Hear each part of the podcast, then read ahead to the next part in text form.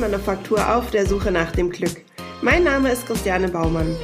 Ich unterstütze dich dabei, in deine Mitte zu kommen, um mehr Selbstliebe und Leichtigkeit in dein Leben zu bringen. Eben weg von der ewigen Selbstsabotage. Ich freue mich, dass du heute wieder dabei bist. Heute habe ich Melanie Mittermeier zu Gast. Sie hat sich ähm, ja auf das Thema Affären und Seitensprünge ähm, spezialisiert und erzählt uns heute ein bisschen darüber, welche Chancen es gibt, wem sowas ähm, widerfahren ist und ob es überhaupt eine Chance gibt, wie du damit am besten umgehen kannst. Und sie hat auch schon bei Gedankentanken ganz toll darüber erzählt und genau da habe ich sie entdeckt und dachte mir, sie muss ich unbedingt in meinen Podcast einladen. Und jetzt freue ich mich und hör einfach zu. Es ist wirklich wahnsinnig interessant und es macht total Spaß, ihr zuzuhören. Viel Spaß! Ich finde es übrigens total super, dass du dir die Zeit jetzt nimmst. Ja, gerne. Und äh, das Interview mit mir führst. Ich habe dich tatsächlich mal bei äh, Gedankentanken gesehen mhm. und fand das einfach total schön, wie unbeschwert du an das Thema rangehst. Mit dem gewissen Humor, finde ich, den man vielleicht dann doch auch in dieser schwierigen Situation an den Tag legen sollte, um halt nicht ganz verrückt zu werden. Und ähm, deswegen, also freue ich mich total heute auf das Gespräch mit dir. Schön, ich bin gespannt. Ich freue mich ja immer. Ich, also ich, ich, ich hasse es, Interviews zu führen. Also das, das ist so anstrengend, finde ich. Aber Interviews zu geben, das ist für mich immer so, ach doch, das ist so einfach. Ja, sehr schön, da freue ich mich drauf. Ja. Magst du dich vielleicht selber ganz kurz vorstellen? Ähm, also ja. Melanie Mittermeier, ne, spezialisiert genau. auf Affären mhm. und Fremdgehen. Genau, ähm, ich arbeite seit fünf Jahren ganz intensiv mit allen äh, Seiten tatsächlich eines Dreiecks oder Vierecks oder was auch immer da rauskommt. Ich arbeite mit Menschen, bevor sie eine Affäre anfangen, weil sie gerade fremdverliebt sind in den Kollegen und sagen, scheiße, was mache ich denn jetzt? Oder wenn sie mittendrin stecken und sagen, oh, für wen soll ich mich entscheiden oder soll ich es beichten, soll ich es nicht beichten? Und dann ganz oft, oder das ist der Hauptteil meiner Arbeit, ist, wenn eine Affäre aufgeflogen ist und das Paar dann versucht, den Scherbenhaufen irgendwie zusammenzuräumen und daraus etwas Neues zu gestalten. Mhm. Sehr abwechslungsreich hört sich das an. Ist es. Also das ist es. Ich, ja, ich könnte Geschichten erzählen. Das glaube ich. Ja. Das glaube ich gern. Ähm, was hat dich genau dazu bewegt, genau dieses Thema zu wählen? Also du hast äh, vorhin einmal ganz kurz erzählt, du hast, ähm, bevor du dich auf dieses Thema spezialisiert hast, den Bauchladen-Coaching gemacht, wie wir es ja alle irgendwo auch äh, gelernt, gelernt haben und kennen. Und irgendwann kommt der Zeitpunkt, wo man sich dann doch irgendwie spezialisiert. Mhm. So wie ich jetzt auf die Selbstliebe, du jetzt auf die Affären und das Fremdgehen. Mhm. Ähm, was hat dich genau dazu bewegt, genau dieses Thema zu nehmen? Ist ja doch sehr, sage ich jetzt mal, nischig, weil es mhm. für mich jetzt, also das, ähm, aber ich finde es total super, weil ich glaube, es wird echt dringend gebraucht. Ja, also das wird es Gott sei Dank. Also ich habe eine sehr gute Nische für mich gefunden, die auch sehr klar definiert ist, wo ich wirklich ganz klar auch weiß, was ich den Menschen mitgeben kann da draußen. Ähm, ich habe ähm, die Ausbildung zum psychologischen Berater in einem Paarberatungsinstitut gemacht vor zehn Jahren und wollte tatsächlich Paarberatung machen, habe auch die Diplomarbeit darüber geschrieben und so weiter und hatte dann mein erstes Paar im Coaching und es war ein Desaster. Also es war wirklich ganz arg schlimm, dass ich Angst hatte, die tun sich jetzt was an, wenn die heimgehen.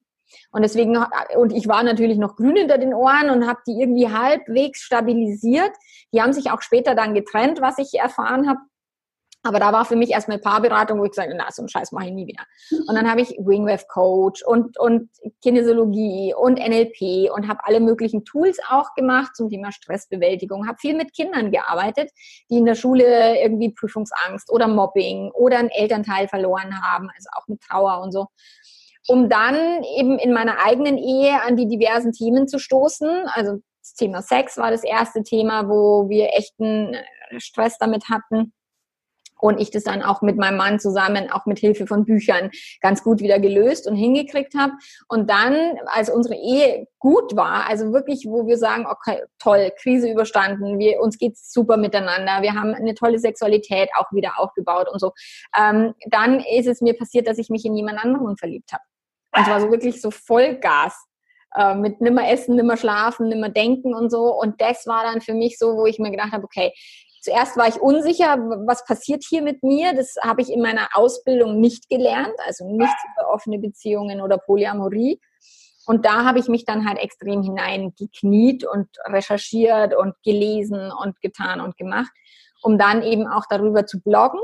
Mhm. Und dann kamen eben die ganzen Anfragen wieder von den Leuten, so, ah, ich bin gerade fremdverliebt, was mache ich jetzt? Oder, oh Gott, meine Ma Frau ist gerade fremdverliebt, wie gehe ich denn damit um? Oder solche Sachen. Und das hat dann quasi die Spezialisierung, hat dann mich wieder eingeholt oder erwischt, mhm. anstatt dass ich überlegt habe, so was, was mache ich jetzt für eine Positionierung, sondern es ist dann quasi mir passiert. Mhm. Und darüber ist es dann wieder gekommen, dass die ganzen Anfragen kamen. Okay, ja, spannend, Wahnsinn. Mhm. Unfassbar. Und ähm, das heißt, wen begleitest du ganz genau? Also du hast ja vorhin schon kurz erzählt, du hast äh, sowohl die, die Paare, die sich fremd verlieben, als auch die, den Teil, wo sich der andere fremd verliebt. Mhm. Kannst du da irgendwie eine Tendenz sagen, wer sich mehr an dich wendet? Also gar nicht tatsächlich, also Fremdverliebte und Betrogene, also wie es in unserer Gesellschaft halt so heißt, ähm, gleichermaßen. Wobei jemand, der betrogen worden ist, erstmal schon ganz gut Luft schnappen muss, um mit mir überhaupt arbeiten zu können, weil ja meistens die, der Part, der eben das Opfer in der Affäre ist, sozusagen dann als Opfer auch in der Gesellschaft dasteht und sich selber auch sehr stark als Opfer sieht. Und es geht halt bei mir nicht. Ich lasse keine Opferhaltung zu, weil die hilft uns nicht. Und auf den bösen Fremdgeher draufhauen hilft uns auch nicht. Mein Ansatz ist halt zu versuchen zu verstehen, was passiert da, was ist mein eigener Anteil. Und wenn jemand betrogen wurde, dann auch noch zu sagen, so muss ich jetzt irgendwie meinen eigenen Anteil erkennen, was eine Scheiße. Mhm. Also da darf schon jemand sehr selbstreflektiert sein. Oder ich habe so eine E-Mail-Serie, so eine kostenlose. Und da schreibe ich dann auch in der ersten E-Mail, du wirst wahrscheinlich jetzt kotzen, wenn du die Zeilen liest, die du du, die ich dir schreibe, nur es ist der einzige Weg, der dir hilft. Und dann kommen diese E-Mails zurück, die sagen, ja, ich hätte, ich habe wirklich gekotzt. Aber ich habe gemerkt, nach der zweiten, dritten E-Mail hat es mir so viel geholfen. Und ich bin plötzlich raus aus diesem Drama und, und ich konnte wieder die Verantwortung für mein Leben übernehmen. Deswegen also ich mag gern mit beiden Parts zu arbeiten. Ich mhm. habe tatsächlich offiziell die Geliebten abgegeben. Also ich habe ursprünglich auch viel mit Geliebten gearbeitet. Da mag ich halt nicht so sehr, dass viele sehr stark in der Opferhaltung hängen bleiben mhm. und sich einfach nur wünschen, der möge jetzt seine Frau verlassen, dann ist mein Leben wieder gut. Und auch der funktioniert halt für mich nicht, wo ich sage, kein Mann wird dir dein Leben schön zaubern, egal wie lange du schon wartest. Mhm. Und das ist jetzt so ein, so ein Part, den ich auf meiner Webseite nicht mehr ganz so massiv bediene, weil das tatsächlich ich gemerkt habe, das ist jetzt nicht das, die, genau die Seite, mit der will ich nicht so viel arbeiten. Mhm, mhm, okay. Aber glaubst du dann, es gibt ähm, immer Auslöser dafür, dass man sich fremd verliebt? Also so der Klassiker, der jetzt in den meisten Köpfen, glaube ich, äh, ist, es muss was in der anderen Beziehung nicht stimmen und dann verliebe ich mich fremd oder gehe fremd also gehe schon einen Schritt weiter und mache dann auch wirklich äh, schon einen Schritt weiter. Mhm. Ist es wirklich immer der Auslöser oder kann das wirklich von heute auf morgen einfach passieren, auch wenn ich glücklich in der Beziehung bin? Also zum einen ist es mir passiert, als ich glücklich in der Beziehung war. Deswegen war ich so, what? Was, was geht jetzt ab? Weil ich eben auch diesen, diesen Mythos geglaubt habe, das kann nur passieren, wenn in der Beziehung was nicht stimmt. Ähm, unser Gehirn ist so gebaut, dass wir uns jederzeit auch verlieben können, wenn da eine Person in unser Leben kommt, die wir halt jetzt einfach besonders spannend, attraktiv, was auch immer finden, oder diese Person etwas Bestimmtes tut, uns sehr attraktiv und, und äh, Interesse bekundet. Ähm, auch dann kann es passieren, dass man sich verliebt. Ich erlebe fast immer, dass es irgendeinen Auslöser und einen Grund gibt aber der muss nicht zwingend in der Beziehung sein. Bei mir war es so, ich war da an einem Punkt, wo meine Kinder schon aus dem Gröbsten raus waren. Ich habe mich irgendwie wieder wie selbstbestimmt gefühlt. Ich bin viel ausgegangen zu der Zeit und war irgendwie offen, glaube ich. Und dadurch konnte mir das passieren und es war auch noch eine, eine, frühere Liebelei, die ich schon mal hatte. Also es war dann auch in meinem Gehirn anscheinend schon eine Bahn gelegt, die einfach nur nochmal neu ähm, neu befeuert wurde so es kann sein, dass jemand einen ein Schicksalsschlag zu verkraften hat und dadurch dann sich für, die, für so eine Liebelei offen ist, weil, weil eine Affäre oder eine Fremdliebe ist sowas wie so ein Gegenmittel gegen Krankheit, gegen Tod, gegen so, es wirkt so lebendig, genau. Es kann sein, dass es nur eine berufliche Krise ist oder, oder sogar ein beruflicher Wechsel. Ich hatte mal ein Coaching mit einem Mann, der in eine Affäre gerutscht ist, weil er seine Firma verkaufen wollte. Und, und der mit, mit diesem Wechsel erstmal irgendwie versucht, also musste klarkommen. Und solche Dinge sind einfach, das muss nicht immer was Schlimmes sein oder eine Krise, aber es gibt meistens doch einen Auslöser. Mhm, okay. Und was rätst du dann den, den Betroffenen, wenn sie sich in dem Moment an dich wenden, wenn sie sich fremd verliebt haben oder fremd gegangen sind? Gibt es da so ein Patentrezept oder sagst du, das arbeitest du wirklich ganz individuell aus? Also Patent, Patentrezept ist, äh, wo ich sagen würde, ja, gibt es so ein paar Sachen. Also erstmal immer langsam reiten immer nichts überstürzen, die Verliebtheit nicht überbewerten, weil die Hormone vergiften halt gerade dein Gehirn und es kann sein, dass du nicht ganz so klar denken kannst wie in anderen Momenten. Ähm, also das wäre immer wichtig. Eine neue Liebe ist kein neues Leben, sondern niemand kann dich glücklich machen, auch nicht die nächste Person. So, also da immer die Füße erstmal stillhalten und wirklich mal hinschauen. Wo stehst du gerade? Wie ist es um deine Beziehung bestellt? Ist es so, dass du vielleicht längst schon weg bist aus dieser Beziehung und diese andere Person jetzt eh nur noch aufs Tablett kommt, äh, um wirklich diesen finalen Cut zu machen? Oder ist es eben vielleicht eine völlige Illusion? mit dieser Fremdliebe und deine ursprüngliche Beziehung ist eigentlich großartig oder äh, vielleicht ein bisschen müde, aber darf ein bisschen Mhm. Wach werden. So, also ich schaue dann halt mit meinen Kunden schon genau hin, was ist die Bedeutung, die tiefere Bedeutung hinter diesem, ich habe mich jetzt verliebt. Mhm. Bedeutet noch lange nicht, dass wir irgendwie durchbrennen müssen und jetzt mit einer neuen Person leben sollen wollen. Mhm. Ja, ich glaube auch. Ich glaube tatsächlich, dass es meistens so der Fall ist, dass du an dir selbst eine Veränderung brauchst und willst und es dann im Außen suchst, wie so vieles anderes auch. Genau. Und äh, wenn du natürlich einen, einen Mann jetzt in meiner Position äh, findest, dann, äh, und der, der macht dir schöne Augen, der hofiert dich vielleicht, wie es dein jetziger Partner vielleicht nicht tut, dann ist es natürlich schön, ja. Also wer mag das nicht? Mhm. Ähm, wenn du natürlich dann gerade selber, wie du gesagt hast, in der Krise bist, dann ist es natürlich, sind die Antennen offen und man fühlt sich dann ja, einfach mal wieder ganz toll. Und ich glaube, ja, genau, da innezuhalten ist, glaube ich, ganz, ganz wichtig, weil man kann ja so viel kaputt machen damit. Also wir gehen jetzt mal davon aus, es kommt dann zum Seitensprung und dann diese, ähm, sage jetzt mal, längere Beziehung zu halten, obwohl der Seitensprung stattgefunden hat, den stelle ich mir wahnsinnig schwierig vor. Also dieses Vergessen, dieses Verzeihen können, ähm, ja, einfach wieder vertrauen zu können. Also das, äh, ja, schwierig, oder? Ja, also für viele ist es sehr schwierig und ich, ich sehe den halt ein Stück anders. Also zum einen vergessen werden wir es nie. Es ist nichts, was man vergisst, sondern es ist wirklich was, was man verarbeitet was wir lernen dürfen, als Teil unserer gemeinsamen Entwicklung zu sehen, anstatt immer nur der andere hat es falsch gemacht oder der hat mich jetzt betrogen oder so, sondern wirklich zu sagen, okay, was will mein Leben denn mir gerade sagen damit? Was möchte, was ist denn meine Lernerfahrung aus der Situation? Und das Thema mit dem Vertrauen, ich ähm, habe da halt einen völlig anderen Ansatz, weil die meisten Menschen sagen, ja, ich habe ihm doch vertraut oder ihr. Ähm, aber das ist für mich so eine Art Pseudo-Vertrauen. Dieses dem anderen zu vertrauen, dass er nichts Blödes macht, ja, schön, aber es ist ein Pseudo-Vertrauen. Dem anderen zu vertrauen, dass der oder die die Entscheidungen trifft, die in dem Moment vielleicht gerade die stimmigsten sind. Und ja, fremd zu gehen kann eine stimmige Entscheidung in diesem Moment sein und die beste Option in dem Moment. Und es kann auch sein, dass es die tatsächlich den Seitensprung oder eine Affäre gebraucht hat, um das Paar wirklich wach zu rütteln, um wirklich klar zu haben, der andere vielleicht erst nie offen war für irgendwelche Gespräche oder sowas. Da laufen manchmal Sachen in Beziehungen, wo ich mir denke, oh mein Gott, da ist wirklich das Fremdgehen, ich sehe das immer so, Fremdgehen ist wie die Spitze vom Eisberg.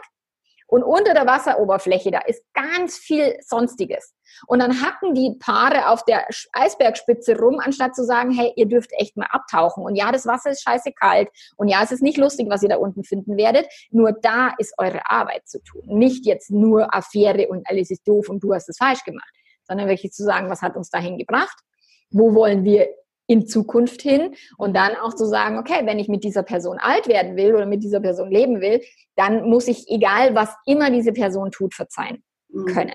Und das ist etwas, was wir im Leben, wir müssen uns selbst verzeihen, wir müssen unseren Eltern verzeihen. Wir, letztlich ist Verzeihen eine Qualität, die wir sowieso immer brauchen und, und die wir immer für uns selbst tun, nie für den anderen. Mhm. Das ist richtig. Also gerade Vergebung gehört ja, ist ja im Prinzip das Gleiche wie Verzeihen. Mhm. Das ist, das glaube ich, äh, verwechseln auch ganz viele. Wir vergeben ja eigentlich nicht demjenigen, der uns was antut, sondern eigentlich ja auch uns selbst, weil wir machen uns ja mit den Gefühlen kaputt. Genau. Ich glaube, dass die wenigsten, die einem was antun, immer noch so ein schlechtes Gefühl damit haben, wie wir selbst. Also das heißt, die hinterlassen die Gedanken in uns, aber auch das schlechte Gefühl und die gehen raus und denken vielleicht schon gar nicht mehr dran.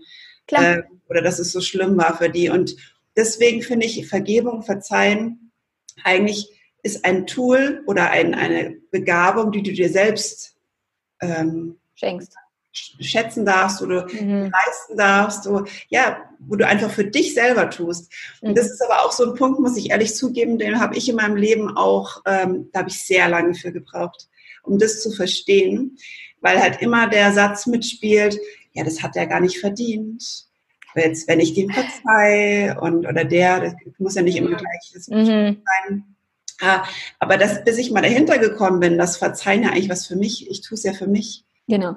Und seit ich das kann, geht es mir viel ja. besser. Und letztlich gehe ich da noch einen Schritt weiter, dass ich sage, es gibt letztlich nichts zu verzeihen.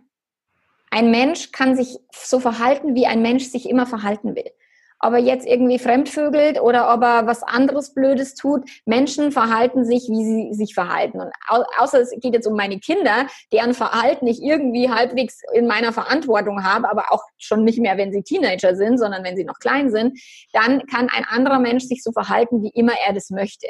Und letztlich ist es so, dass niemand auf diesem Planeten ist, um es mir gut zu tun oder um mich glücklich zu machen, sondern dieser Mensch, jeder Partner ist für sein eigenes Leben zuständig. Und da gibt es dann letztlich nichts zu verzeihen, sondern zu sagen, okay, ja, es wird scheiße passieren und ja, wir werden uns in unserer Beziehung auch gegenseitig wehtun. Das geht gar nicht anders.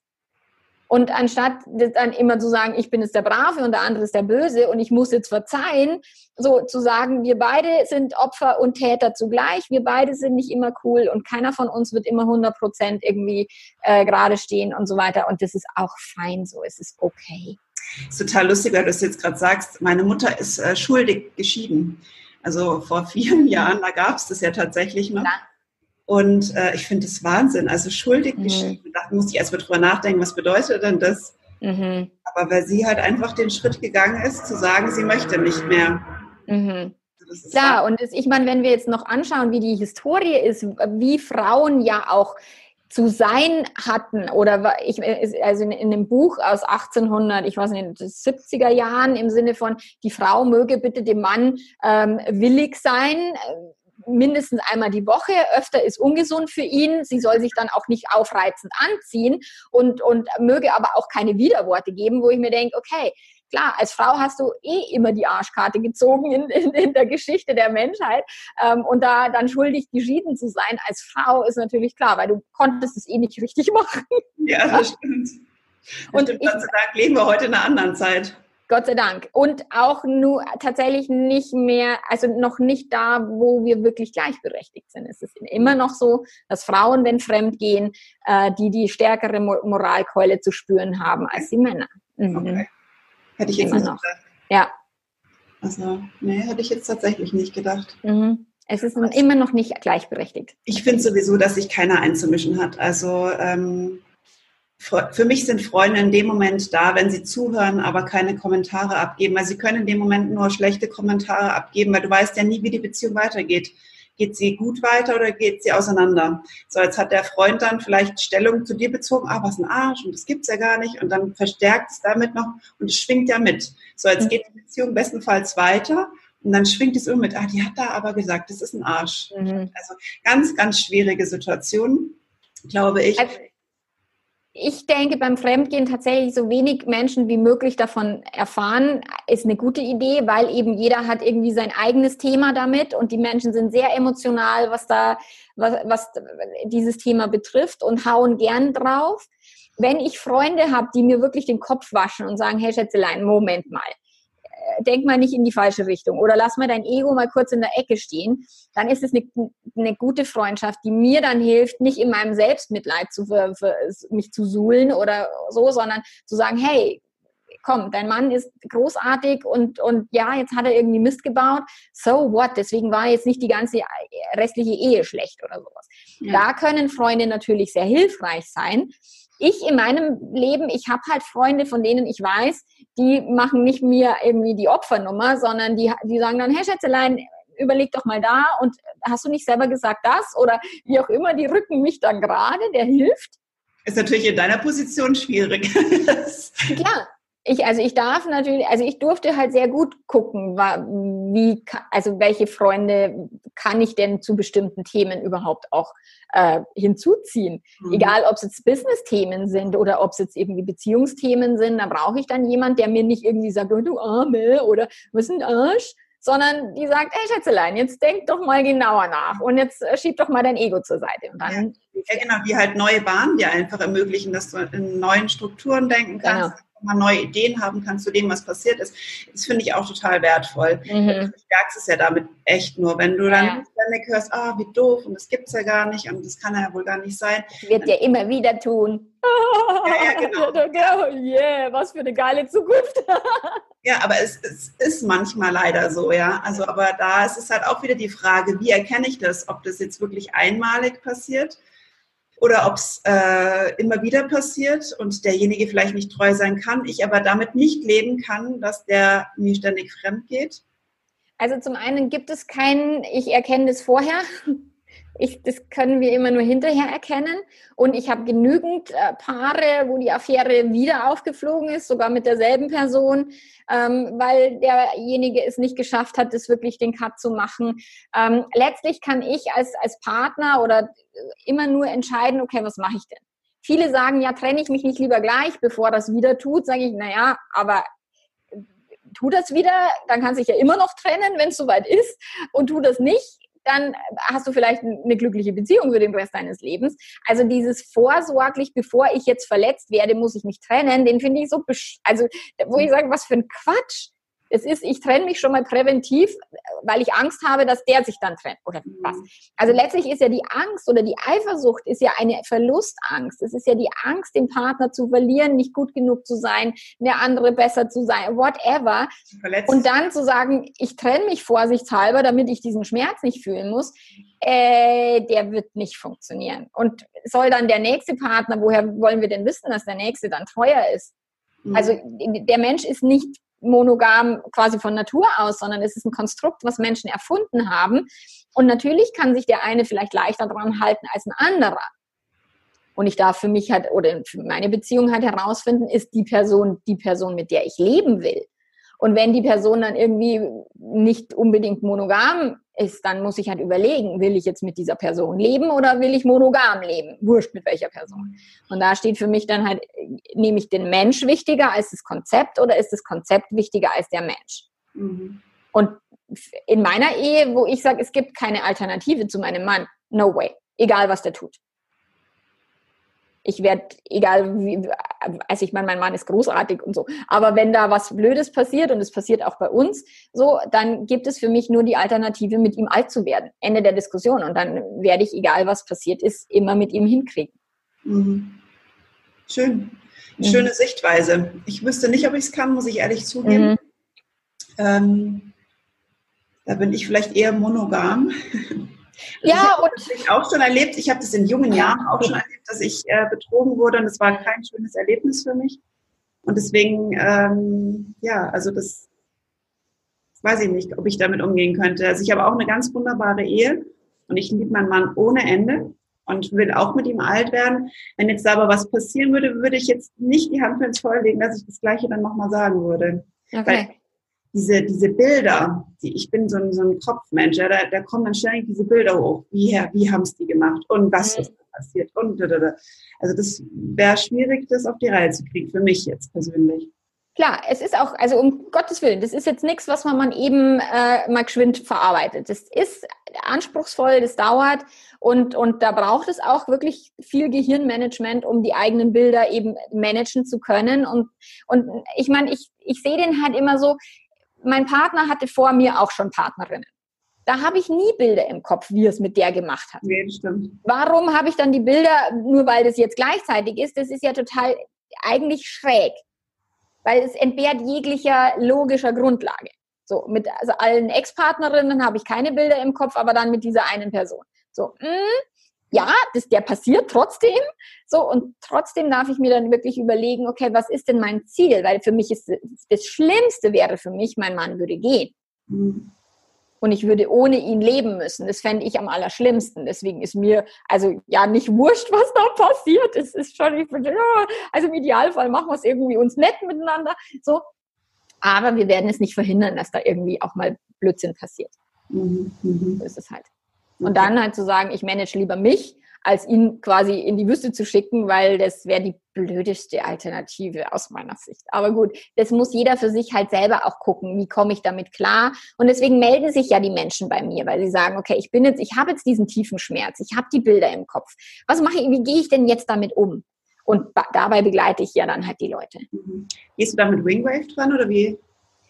Also mit Wingwave, wenn die Leute persönlich da sind, ja wenn ich die Möglichkeit habe, aber die habe ich nicht so oft, weil die Menschen halt irgendwie ganz weit, also überall aus dem deutschsprachigen Raum zu mir kommen und dann arbeite ich halt viel per Skype und da kann ich kein Wingwave anwenden. Mhm. Aber wenn ich die Möglichkeit habe, ja, kann, äh, gehe ich schon auch damit vor. Mhm.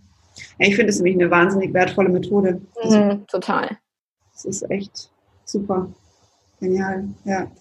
Gibt es denn, also du sagst ja, es gibt die Chance, die Beziehung zu retten, wenn sowas passiert ist. Hast du denn da ähm, jetzt gerade für die Zuhörer nochmal den Tipp, was sie tatsächlich als ersten Schritt machen? Also gehen wir mal jetzt, machen wir mal den einen Schritt, es verliebt sich jemand fremd. Für die Person, die sich fremd verliebt. Was ist der erste Schritt, den du konkret nochmal zusammengefasst diesen Menschen raten kannst? Also fremdverliebt erstmal eben Ruhe bewahren.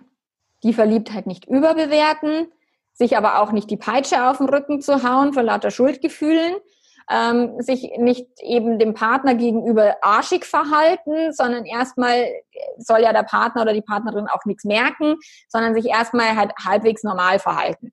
So und im Idealfall einfach liebevoll, respektvoll mit dem Partner umgehen, egal was da gerade läuft. So, und dann für sich selber tiefer graben, was passiert hier gerade und was will mein Leben mir sagen? Ist es wirklich so, dass diese Person, dass ich mit dieser Person jetzt unbedingt irgendwie durchbrennen muss? Oder ist es nur eine reine ähm, sexuelle auch Anziehung, ein Begehren oder sowas? Ähm, klar, bei Verliebtheit ist es ja immer, man fühlt sich verliebt, aber zu wissen, will ich denn jetzt mit dieser Person leben? Das sind einfach zwei, zwei Stufen. Also das eine ist, sich zu verlieben, aber zu wissen, wo man hingehört. Das zweite ist, sich zu verlieben und sich schon ein Leben vorzustellen mit dieser anderen Person. So, dann wird es eben gefährlich für die Beziehung, für die Hauptbeziehung. Und dann darf ich mir halt überlegen, okay, wenn ich mir schon ein Leben mit jemand anders vorstellen will, kann, ähm, was habe ich da die letzten paar Jahre überhaupt getrieben hier in dieser Beziehung? Und dann einfach zu gucken, okay, macht es Sinn, den Schritt zu gehen in ein neues Leben oder möchte ich in, in diesem alten Leben bleiben? Und dann muss ich mir halt überlegen, wie gehe ich jetzt damit um. Mhm, okay. Ja, also Ruhe bewahren erstmal. Ja, im ja, Idealfall ich glaube, das Gleiche gilt wahrscheinlich auch für den Betrogenen dann. Ruhe bewahren erstmal. Ja, nur das ist halt nicht so einfach, weil der Schmerz so krass ist und da wird es die ganzen Themen geben mit Rache und Vorwürfe und Verhöre und so weiter. Das machen viele Betrogene, die dann irgendwann halt mal bei mir landen und sagen, oh Gott, scheiße, ich habe alle Fehler gemacht, die du da aufzählst.